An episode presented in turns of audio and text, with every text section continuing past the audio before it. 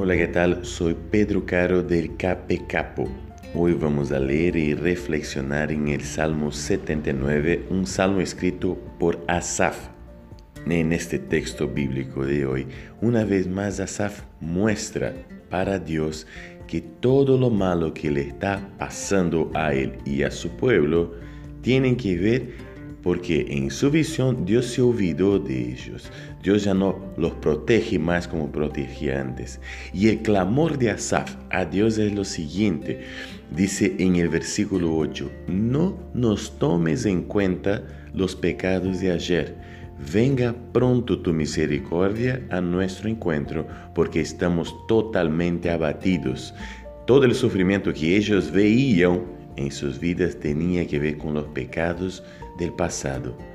Y sabe que es lindo percibir que en la Biblia Dios no se preocupa tanto con lo que pasó en nuestras vidas antes, con nuestros pecados de ayer, y sí más bien está preocupado con nuestras decisiones en el presente y cómo afectarán nuestra vida en el futuro. Lo más lindo de la Biblia es que muestra si nosotros hoy nos arrepentimos de nuestros pecados, si nosotros tomamos la decisión en el presente de vivir de acuerdo a la voluntad de Dios, el futuro está garantizado.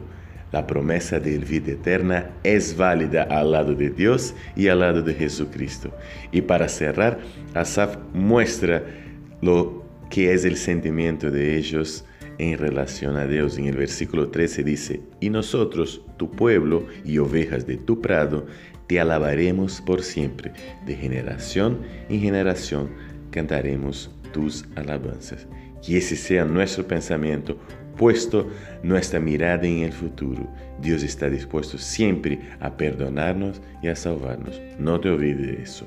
Que tengas un lindo día y que Dios te bendiga. Chao, chao, chao, chao.